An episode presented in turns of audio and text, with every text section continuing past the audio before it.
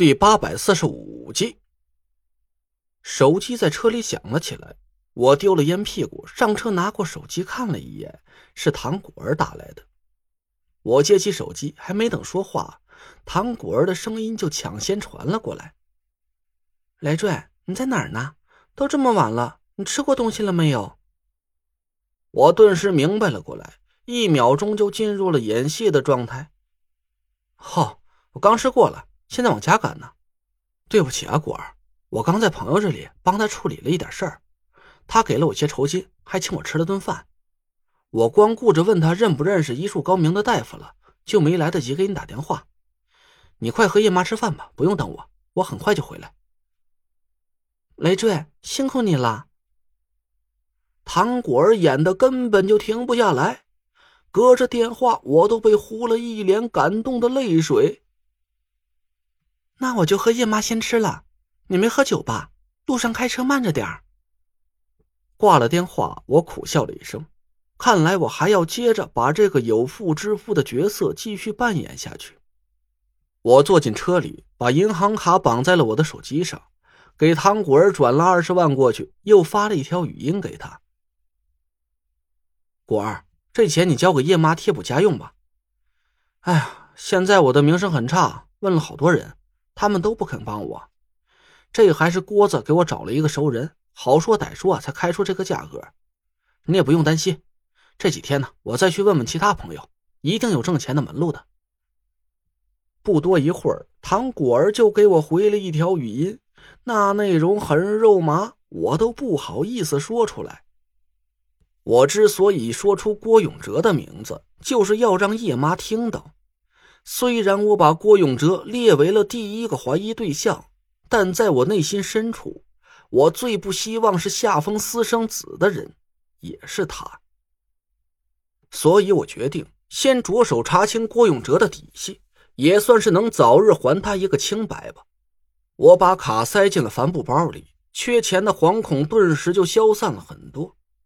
卡里足有一千万，李莹一分钱也没动过。我确实挺佩服这个小姑娘的。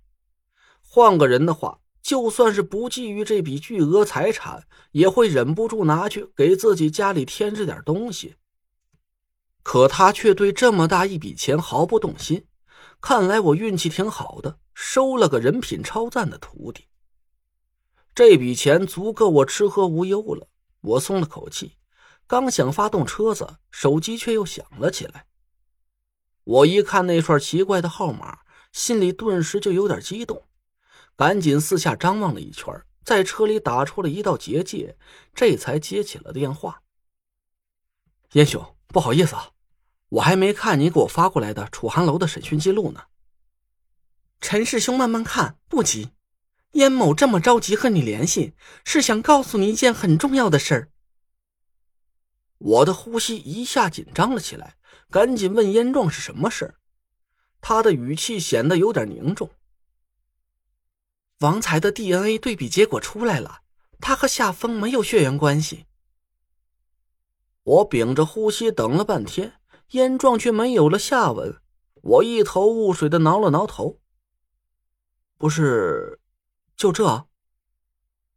燕壮支吾了几声，欲言又止。不止这些。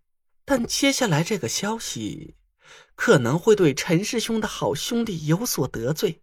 目前还不知道这个消息是否准确，燕壮也不知道当讲不当讲。我急得都快从手机里伸过头去骂严壮了。这都什么时候了，他还不紧不慢的跟我假客套。快说！嗯，审讯下方的两个人里。其中有一位叫端木清灵的，是催眠师。他在审讯的过程中运用了一些特殊手段，让夏风在无意识中说出了一个人的名字。我想了一下，眼皮微微一跳。郭永哲。电话那头的燕壮明显愣了一下，随后语气松缓了很多。原来陈师兄早有心理准备，这样最好。燕某也不必绕来绕去了。没错，当时欧阳九哥故意把审讯速度放缓，让夏风放松了警惕。端木清灵趁机催眠了夏风，在他迷迷糊糊中不停的重复着三个字，就是郭兄的名字了。你确定没听错？我皱了皱眉头，燕壮嗯了一声。端木生还生怕没听清，搞出误会，他把录音拿到我这里反复验证。燕某十分确定，就是郭永哲三个字无疑。我低头仔细想了一下，脑子里却乱哄哄的，一时间也理不出什么头绪。好多谢燕兄了，还要麻烦你继续审问夏风，要是方便的话，最好是把每天的审讯记录都发给我看一下。此事不难，交给燕某来办。陈师兄只身在中州，务请多加小心，保重身体。我和燕壮客气了几句，挂了电话。我又点了根烟，仔细回想了一下刚才燕壮所说的话。夏风供出了郭永哲的名字，而郭永哲恰巧也是土行命格，表面上看似乎他是夏风的私生子，实锤无疑了。这但我总是隐隐感觉。好像有什么地方不太对，但具体的破绽是在哪里，我又说不清楚。或许是我内心深处就不希望郭永哲是这个神秘人吧，我不由自主的就想找理由给他开脱。也可能是郭永哲救过我的一幕，不停的在提醒我，他是不可能害我的，哪怕是从私人感情上讲，我也不应该去怀疑他。一根烟抽完，我无奈的苦笑了一声，拿起手机拨了一个号码。王月，我毕竟只是个风水师，压根就没有当侦探的脑子，还是别白费劲了。